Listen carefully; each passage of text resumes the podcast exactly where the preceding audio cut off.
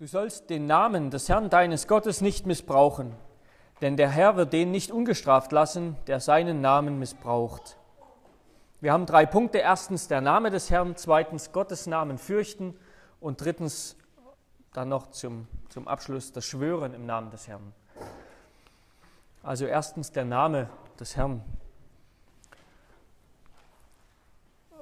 Während meines Studiums, besonders am Anfang meines Studiums, bin ich noch häufig, also als ich dann in Hannover studiert habe, bin ich noch häufig hin und her ge gefahren, gereist zwischen Hannover und, und Sachsen, wo, ich, äh, wo meine Eltern wohnen, wo ich herkomme.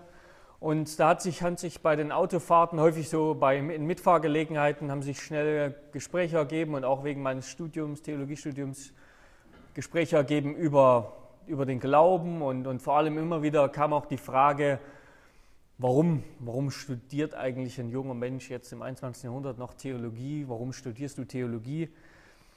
Ähm, und meine Antwort war häufig, oder, oder ein Teil meiner Antwort, der Anfang meiner Antwort häufig, weil ich Gott kennenlernen möchte. Und ich habe mich dabei, ich gebe zu, ich habe mich dabei selber immer etwas komisch gefühlt. Gott kennenlernen, das klingt, das klingt in meinen Ohren so immer irgendwie etwas pietistisch oder evangelikal, als ob ich mir dann jetzt aus dem Studium so, so irgendwie persönliche Erfahrungen besonderer Art mit Gott oder irgendeine besondere Offenbarung von Gott erwarten würde. Ähm, aber je länger ich darüber nachgedacht habe, ähm, und wenn ich das auch mal im besten Sinne verstehe, dann ist das eigentlich eine, eine ganz richtige und wichtige Aussage gerade vielleicht für einen Theologiestudenten, gerade vielleicht auch für, für Reformierte, für uns, die wir das, das Systematisieren lieben. Ähm, wenn ich sage, ich möchte Gott kennenlernen, dann, dann sage ich damit zuallererst und dann beginne ich damit, dass Gott eine Person ist. Dass Gott also kein irgendwie unpersönliches Konzept ist, Gott ist kein Begriff, er ist keine Idee, nicht nur irgendein ein Studienobjekt, mit dem ich mich jetzt beschäftige, das ist nicht nur irgendeine philosophische oder theologische Idee, vielleicht irgendein übernatürliches Etwas, sondern, sondern Gott, ist, Gott ist persönlich. Und das war, das war auch wichtig für die, für die meisten Leute, mit denen ich da gesprochen habe. Also das, das waren meistens, meistens Ossis und das heißt entkirchlichte, entkirchlichte Menschen. Also die noch viel weniger als, als im Westen, wo man auch nicht mehr glaubt, aber auch einen, einen kirchlichen Hintergrund haben. Ähm, manche wussten nicht einmal, was, was Theologie ist und was Theologie heißt. Umso wichtiger ist es, war es dann, wenn ich, von, wenn ich von Theologie spreche und warum ich das mache, wenn ich von Gott spreche, dass das deutlich wird, ich rede nicht von irgendeiner Idee, ich rede nicht von einem Studienobjekt, mit dem sich jetzt besonders fromme Menschen beschäftigen, ähm, sondern dann rede ich von dem lebendigen Gott, der sich uns offenbart hat als Vater, als Sohn, als, als Heiliger Geist. Und wenn wir die Bibel lesen, dann bekommen wir ja von, von der ersten Seite an bis zur letzten den Eindruck, dass Gott, Gott nicht nur irgendein Ding ist, sondern Gott ist eine, eine Person. Gott scheint, Gott scheint wie wir, Gott scheint selbstbewusst zu sein, frei zu sein, sucht die Gemeinschaft mit anderen. Aber das alles ist auf jeden Fall nicht genug. Ja, das, das wäre sogar viel zu wenig, wenn, wenn das alles wäre, dass Gott, also sozusagen vielleicht so eine Standarddefinition von Persönlichkeit, Person, Gott ist frei, Gott ist selbstbewusst, Gott sucht die Gemeinschaft mit anderen. Wir sollten also nicht von uns, auch wenn wir Ebenbilder Gottes sind, auf Gott, Gottes Persönlichkeit, Gottes Wesen schließen. Das wäre viel zu wenig, dann, dann käme vielleicht am Ende nur raus, Gott ist irgendwie ein besonderer Mensch oder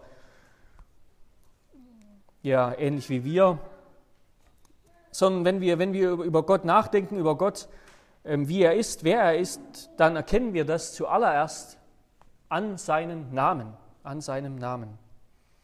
Das ist, ist ja auch der, der Inhalt im Grunde des ersten Gebots, wie wir heute auch gehört haben, Gott erkennen. Gott erkennen, das tun wir, wenn wir, genauso wie wir es bei uns tun, wir lernen uns zuallererst mal kennen, indem wir unseren Namen abfragen. Wie heißt du? Wer bist du? Ähm, Genauso erkennen wir Gott an seinen Namen. Gott hat sich herabgelassen, er hat sich uns vorgestellt, er hat sich uns so vorgestellt, dass er uns gesagt hat und sagt, wer er wirklich ist und dass wir ihn auch verstanden haben, dass wir verstehen, dass wir seinen Namen verstanden haben. Er ist nicht irgendein Außerirdischer mit irgendwelchen Namen, die wir nicht verstehen oder mit irgend, der irgendeine Sprache redet, die, wir, die völlig unverständlich ist, sondern wenn ich sage, dass ich Gott kennenlernen möchte, dann sage ich, dann, dann baue ich damit auf das Fundament, auf die Prämisse, auf die Voraussetzung, Gott hat uns seinen Namen offenbart. Darum kann und darum muss ich ihn auch kennenlernen, persönlich kennenlernen, wer er ist.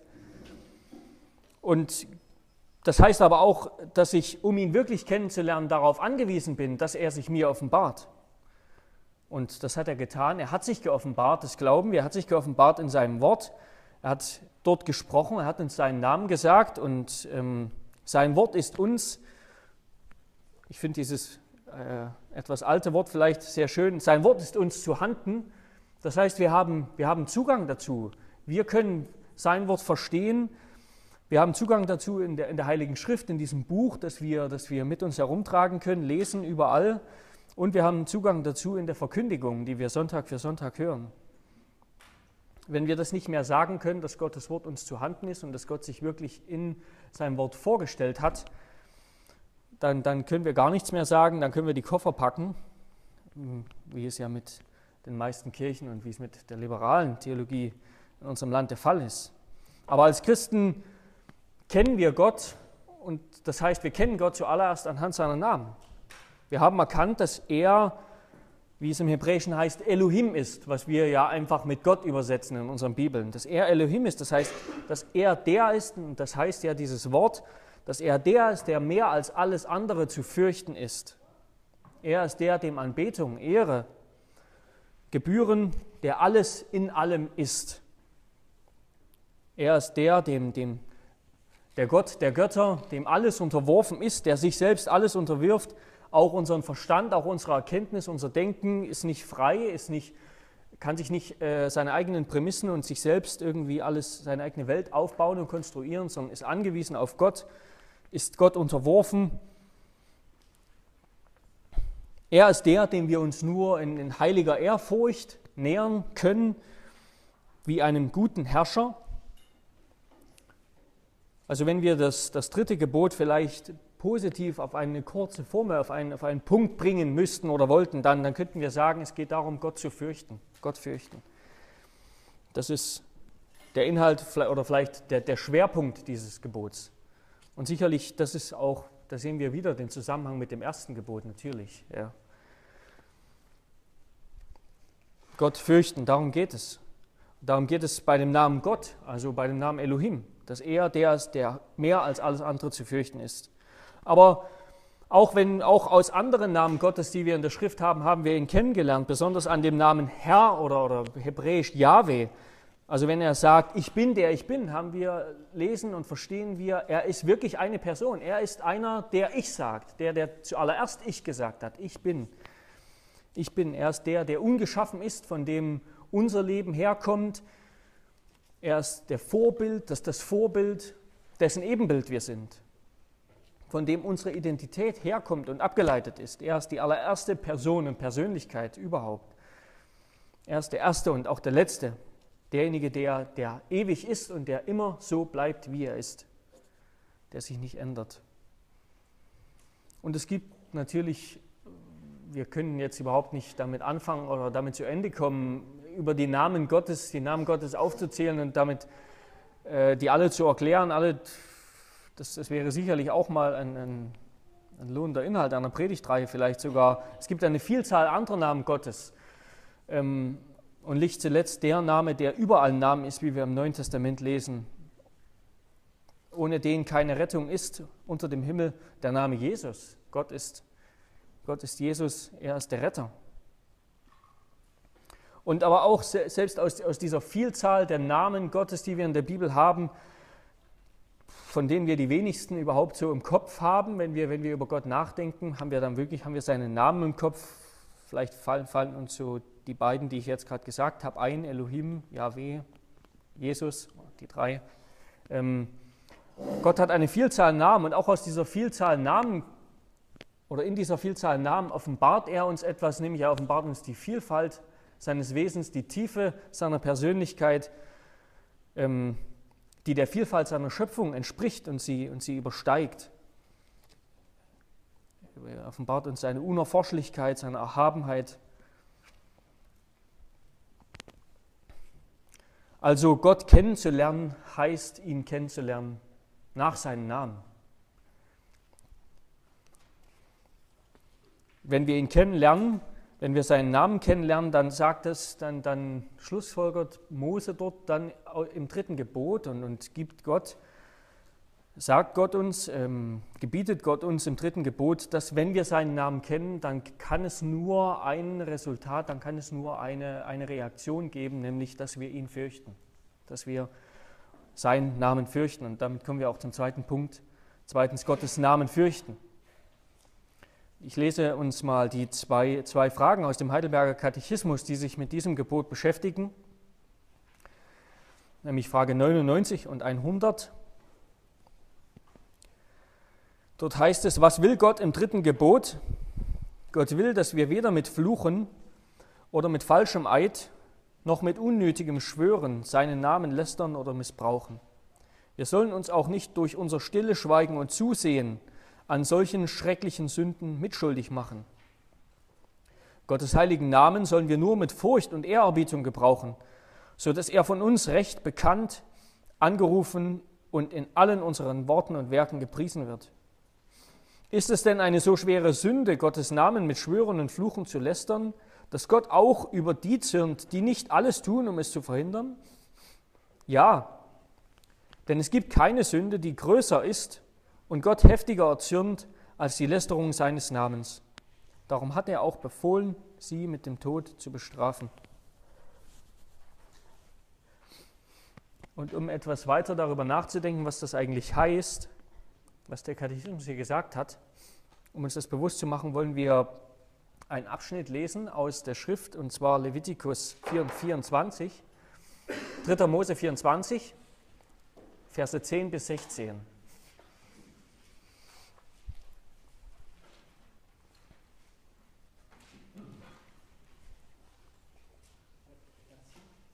Levitikus 24, Verse 10 bis 16. 3. Mose 24, 10 bis 16.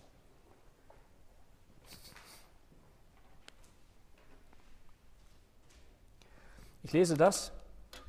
Dort heißt es, der Sohn einer Israelitin, er war aber der Sohn eines Ägypters, begab sich einst unter die Israeliten.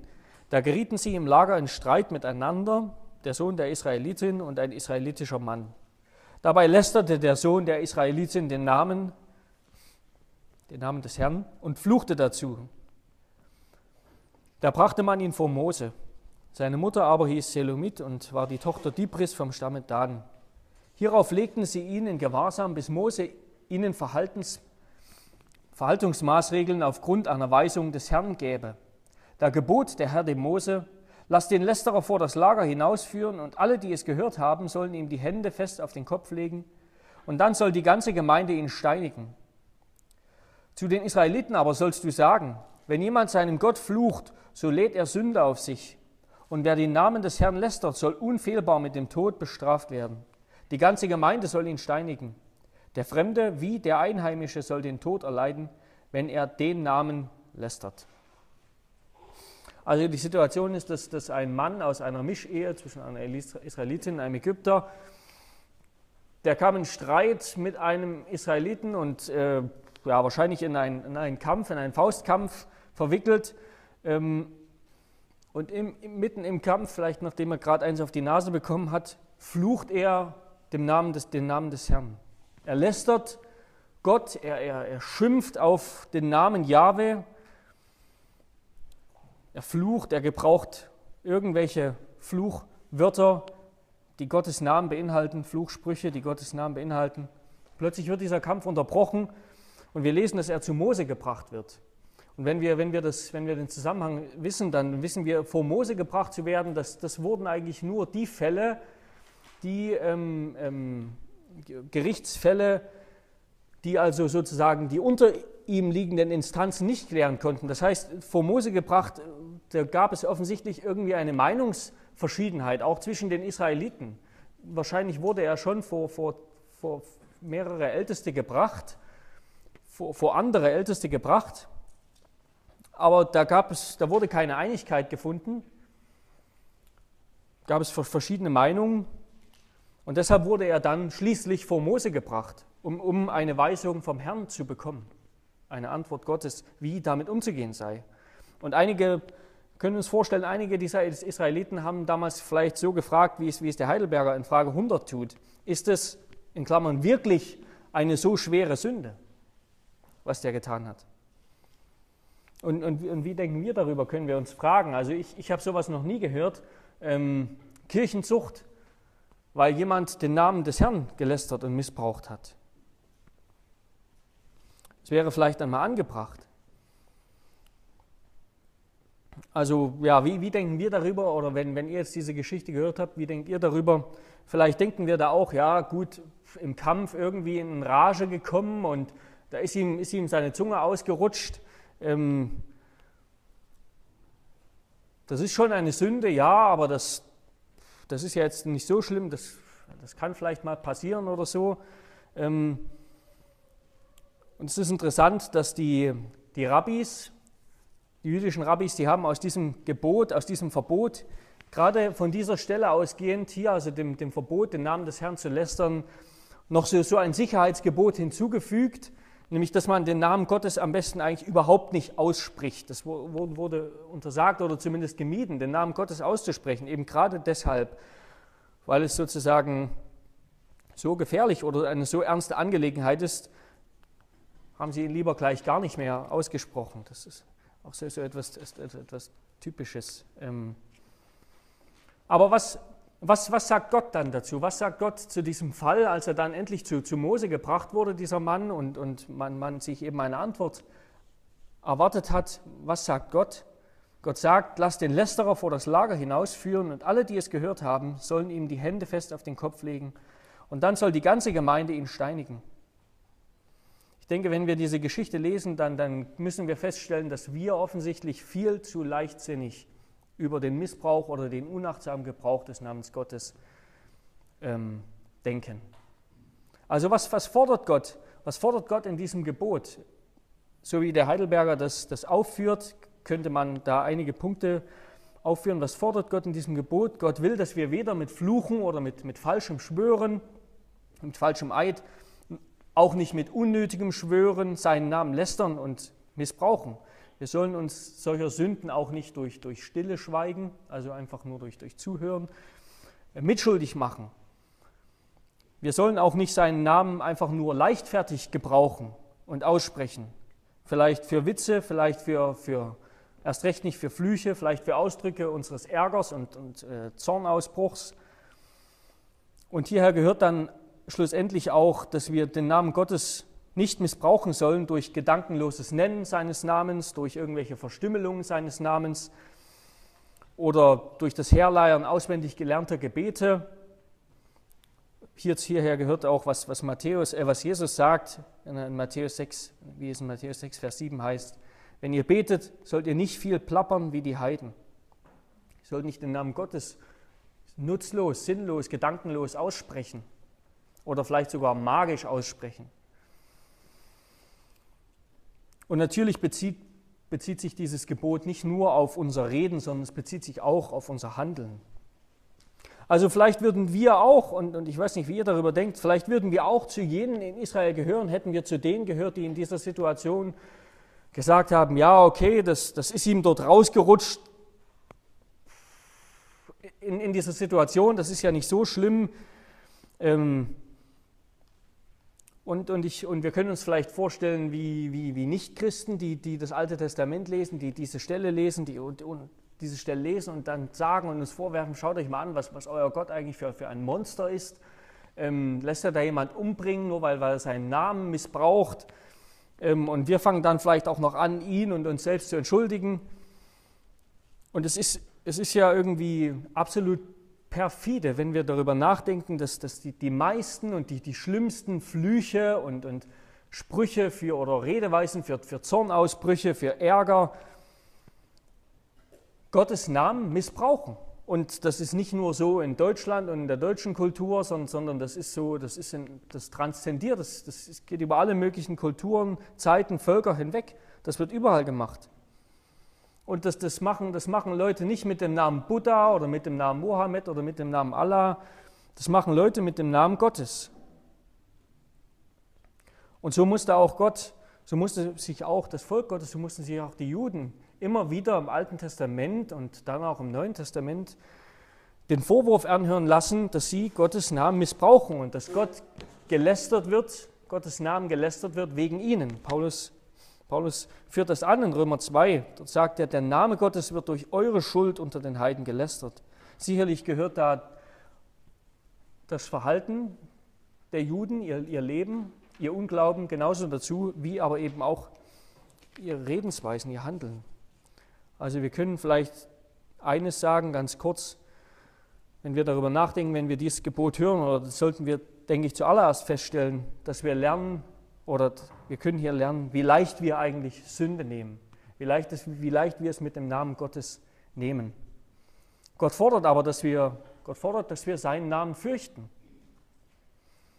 Und wir haben, wir haben zu Beginn gehört, worum es bei dem Namen Gottes geht. Das ist nicht einfach nur, das ist nicht einfach nur eine Formel, so dass wir sagen Gott und Herr, und ist, sondern es geht dabei um seine Offenbarung. Es geht um alles, was er über sich selbst gesagt hat, um das, was er ist. Es geht um ihn selbst. Alle seinen Namen offenbaren, was für ein Gott er eigentlich ist und was für ein Gott er für uns sein will. Der Name Gottes, der, der umfasst alles, was er ist, alles, was er getan hat, alles, was er gesagt hat. Darin offenbart er uns seine Treue, seine Liebe, seine Majestät, seine Macht. Er offenbart uns in seinem Namen auch das, was die Grundlage für das Evangelium und die gute Botschaft ist, nämlich, dass er unser Gott sein will. Wie es am Anfang der zehn Gebote heißt, ich bin der Herr, dein Gott. Auch das ist ein Teil seines Namens, dass er sich unser Gott nennt, dass er sich der Gott Abrahams, Isaaks und Jakobs nennt.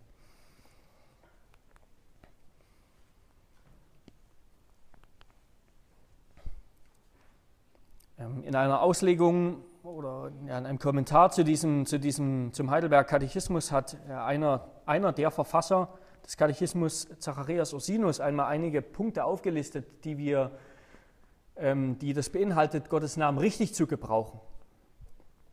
Und er sagt, das beginnt damit, dass wir die wahre Lehre ausbreiten, die wahre Lehre von Gottes Wesen, von Gottes Willen, von Gottes Werken. Und zwar nicht nur, nicht nur, was der Pastor sozusagen am Sonntag tut, im Gottesdienst, sondern an jeder, jeder Einzelne, dort wo er ist, so wie er lebt, dass er die wahre Lehre verbreitet. Dazu gehört auch, dass wir Gottes Namen verkündigen und die Verherrlichung seines Namens fördern durch das, was wir tun, durch unser Reden Dazu gehört, dass wir uns zu ihm bekennen, dass wir uns zu seiner Wahrheit bekennen, in aller Öffentlichkeit, dass wir uns zu seinem Namen bekennen. Dazu gehört Dankbarkeit gegen Gott. Dazu gehört der Eifer für seine Ehre, der uns antreiben soll. Dazu gehört, dass wir im Gebet zu Gott beten, dass wir seinen Namen anrufen, wie, wie, wir, ähm, wie es heißt zum Beispiel im Psalm 54, Vers 3. Hilf mir, o oh Gott, durch deinen Namen. Schaffe mir Recht durch deine Kraft. Und dazu gehört, gehört dann zu guter Letzt auch, dass wir richtig, rechtmäßig schwören und Gottes Namen im Schwur rechtmäßig anrufen.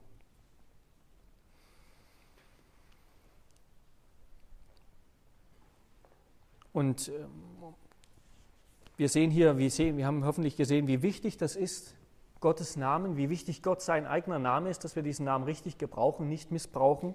Wir sehen das nicht nur in den zehn Geboten, sondern wir sehen das auch im, in dem Gebet, das wir jeden Sonntag beten, im Unser Vater. Dort, dort heißt es gleich zu Beginn, Unser Vater im Himmel, geheiligt werde dein Name.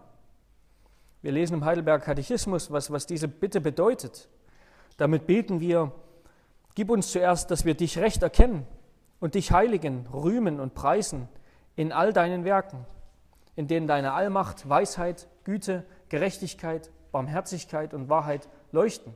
Das heißt, all das schwingt mit, wenn wir von Gottes Namen reden, wenn wir von Gott reden, wenn wir Gottes Namen nennen. Gib uns auch, dass wir unser ganzes Leben, unsere Gedanken, Worte und Werke darauf richten, dass dein Name unseren Weg nicht gelästert, sondern geehrt und gepriesen werde. Sehen, wie, wie wunderbar eng das zusammenhängt, dass unser Vater, zehn Gebote, wir haben also gesehen, dass, dass Gott, Gottes Namen ist ihm, ähm, ist ihm absolut wichtig. Und vielleicht, vielleicht erinnern wir uns, was der Heidelberger Katechismus schreibt ähm, in Frage 100. Ich lese das nochmal kurz über, über den Missbrauch des Namens Gottes. Ist es denn eine so schwere Sünde, Gottes Namen mit Schwören und Fluchen zu lästern, dass Gott auch über die zürnt, die nicht alles tun, tun um es zu verhindern? Und lesen wir nochmal bewusst hier, ja, denn es gibt keine Sünde, die größer ist und Gott heftiger erzürnt als die Lästerung seines Namens. Also wenn, wenn, wenn, wenn wir das hier lesen und wenn wir diese, diesen, diese Begebenheit aus Levitikus 24 im Kopf haben, dann, dann sehen wir hoffentlich, wie, wie wichtig Gott sein Name ist, dass wir seinen Namen heiligen. Und dabei geht es, wie gesagt, nicht nur einfach darum, dass wir eben den Namen Gott nennen oder so, dass wir den Namen Herrn nennen. Es geht nicht nur um den bloßen Namen, sondern es geht darum, um ihn, um, um das, was er ist. Es geht um seine ganze Offenbarung, um das, was er getan hat, das, was er für uns tut, der Gott, der er für uns ist, unser Heiland, unser Retter. Christen sollten zuallererst von, der, von dem Eifer getrieben sein, den Namen ihres Herrn zu verherrlichen und zu ehren, wo sie auch können. Im Namen Gottes und Christi. Und damit kommen wir zuletzt noch zum, zum Schwören im Namen des Herrn. Das ist heute, das ist heute für uns nicht mehr, nicht mehr ganz so belangreich, wie das, wie das zur Zeit der Reformation war. Da, da, da war das Thema Schwur und das Thema Gelübde noch, noch, viel, noch viel gegenwärtiger, noch viel wichtiger. Bei uns ist das Schwören heute teilweise nicht nur in Vergessenheit geraten, es spielt auch kaum noch eine Rolle wirklich in unserem Leben. Und noch dazu ist es gerade in christlichen Kreisen auch noch in den Verruf geraten, teilweise äh, zu Unrecht und zum Nachteil. Um zu verstehen, was das Schwören ist, wollen wir zuerst fragen, was, was der Sinn und Nutzen des Schwörens eigentlich überhaupt ist. Also der, der, der Nutzen und Sinn des Schwörens liegt nicht nur darin, dass wir eine, eine Aussage jetzt als wahr deklarieren, dass damit eigentlich der Wahrheitscharakter einer Aussage bestätigt wird. Ähm, also und, und dass man dann sozusagen äh, sagen könnte, wenn wir ohnehin die Wahrheit sagen, dann brauchen wir auch nicht mehr schwören. Ähm, das ist nicht alles, was, was über den Schwur zu sagen ist. Also ein Schwur ist nicht einfach nur sozusagen, äh, bestätigt nicht einfach nur den Wahrheitscharakter einer Aussage. Das, das wird ganz klar, wenn wir, wenn wir sehen, dass Gott selbst schwört in der Schrift. Gott, Gott schwört selbst bei seinem eigenen Namen. Gott schwört, ähm, Gott schwört ganz oft. Ähm, und ein, ein Autor hat ganz treffend gesagt, dass Gottes Selbstfestlegung im Eid gehört zum Wesenskern des christlichen Glaubens. Und gerade, gerade das, dass Gott sich selbst festlegt, dass Gott schwört, dass Gott freiwillig schwört und einen Eid ablegt, das unterscheidet Gott von, von, von dem Gott des Islam. Das unterscheidet Gott von Allah. Beide sind, so, sowohl der Gott des Islam als auch der Gott der Bibel, werden, werden, sind, sind beide vollkommen oder werden beide vorgestellt und, und beschrieben als vollkommen souverän, als allmächtig, als, als, ähm, als absolut unabhängig. Aber im Gegensatz zum, zum Gott des Islam, im Gegensatz zu, zu Allah, ähm, der, der seine Versprechen, die er gibt, jederzeit brechen kann, sich ähm, einfach nicht daran halten könnte, nicht daran, halten, nicht daran zu halten braucht, hat Gott sich freiwillig selbst an sein Wort gebunden. Das, das, ist, das ist eine von, von Gottes grundlegenden Charaktereigenschaften, dass er treu ist, dass er sein Wort nicht bricht, dass er absolut zuverlässig ist. Das ist, das ist etwas, was, was gerade was, was gerade Gott ausmacht, unseren Gott ausmacht, vor allen, vor allen Götzen. Er ist absolut zuverlässig und, und das wird deutlich dadurch, dass das er schwört. Er ist bereit, er gibt sein Wort und er wird sein Wort nicht brechen. Und der Kontrast zu diesem Schwören ist, dass wir eben auf ihn vertrauen, dass wir, dass er absolut zuverlässig ist und wir auf ihn vertrauen können.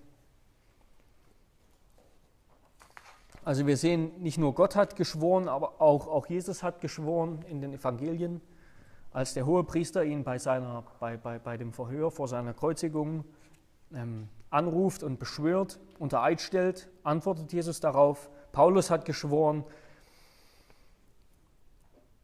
Wir lesen immer wieder, dass das geschworen wird. Wir lesen zum Beispiel im Alten Testament in Levitikus 19, Vers 12. Dort heißt es, ihr sollt bei meinem Namen nicht falsch schwören dass du den Namen deines Gottes entweist. Ich bin der Herr. Und in Deuteronomium 23, Vers 22 heißt es, wenn du dem Herrn, deinem Gott, ein Gelübde leitest, leistest, so säume nicht, es zu erfüllen. Denn der Herr, dein Gott, wird es sicherlich von dir fordern und du würdest dir eine Verschuldung aufgeladen haben. Wenn wir also, wenn wir, wenn wir dann jetzt auch daran denken, was, was Jesus dann, was auch Jakobus wiederholt im, im Neuen Testament sagt über das Schwören, dann, dann sollten wir das nicht falsch verstehen, so als ob Jesus jegliches Schwören grundsätzlich ähm, damit verbietet und verneint. Darum, darum geht es ihm hier nicht, sondern es geht ihm um ein falsches Schwören. Es geht ihm um ein Schwören bei irgendwelchen anderen Instanzen als allein bei Gott. Und das war, das war von Anfang an klar, wenn geschworen wird, durfte und darf allein einzig bei Gott geschworen werden. Gott selbst schwört bei sich selbst, bei seinem eigenen Namen. Es ist verpflichtet, bei anderen Göttern zu schwören. Es ist verboten, weil es ein, ein Treuebruch, ein Bruch des Bundes mit Gott bedeutet. Genauso, genauso wie derjenige, der einen Ehebund geschworen hat und Treue versprochen hat, nicht einfach die Bedingungen dieses Bundes brechen darf, seiner Frau untreu werden und einer anderen schwören. Also, also was bedeutet das Schwören positiv? Es ist nicht nur die Bestärkung des Wahrheitscharakters einer Aussage, sondern es ist Schwören schafft unwiderrufliche Fakten. Schwören spricht, wer, wer schwört, der spricht eine definitive Tatsache aus. Zum Beispiel vor Gericht. Wenn wir vor Gericht schwören, dann, dann, dann, dann sagen wir, das ist definitiv wahr, was ich sage. Wer schwört, der, der geht eine bindende Verpflichtung ein. Zum Beispiel beim Ablegen eines Gelübdes, was sicherlich heute auch nicht mehr aktuell ist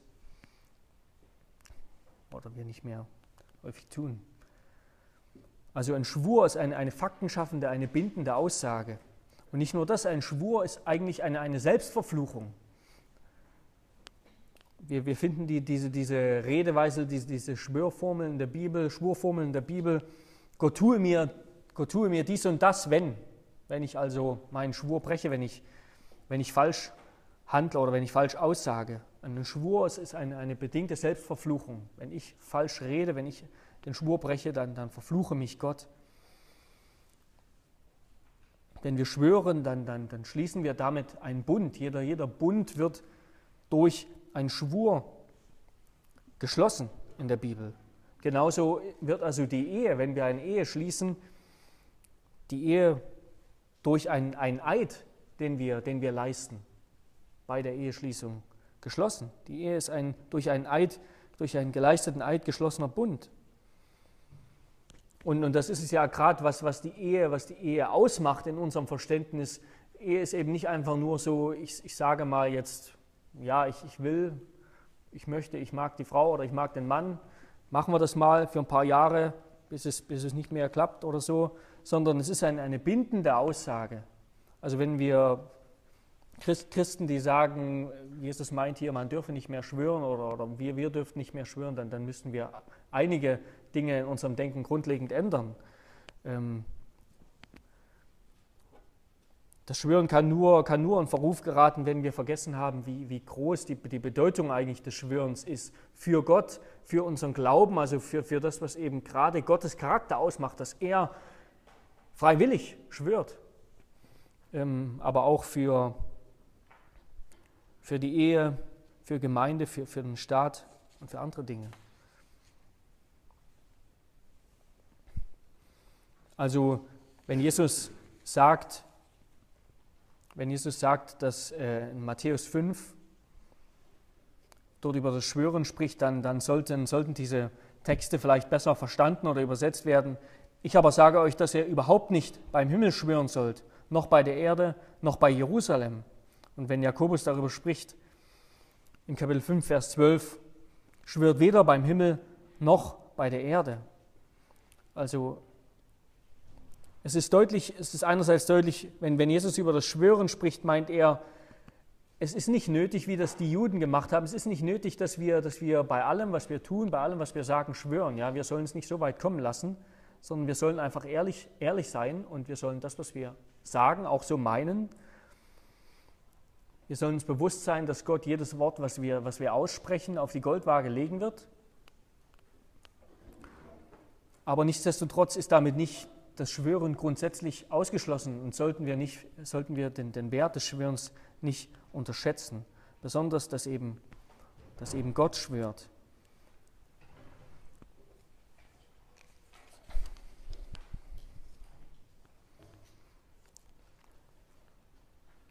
Und das, das macht ja gerade, das macht gerade, und um, um zum Ende zu kommen, das macht gerade unser Heil aus, das macht gerade die Gewissheit des Evangeliums aus, sagt zum Beispiel der Hebräerbriefschreiber, dass Gott sein, sein Wort nicht mehr bricht, dass Gott geschworen hat, geschworen hat, dass, das, dass, das, dass er Jesus Christus zum hohen Priester macht und dass das die, das hohe priesterliche Amt Jesu kein Ende mehr nehmen wird.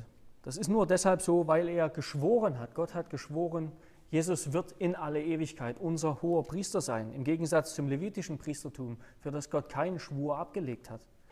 Also, dass Gott schwört, das gehört zur, zur Grundlage des christlichen Glaubens, das gehört zur Grundlage des Evangeliums, dass Gott sich verbindlich festlegt, obwohl er das nicht müsste, freiwillig sich verbindlich festlegt und sagt, ja, ich will euer Gott sein, ich will dein Gott sein. Dass er bei seinem eigenen Namen schwört, bei seiner eigenen Ehre.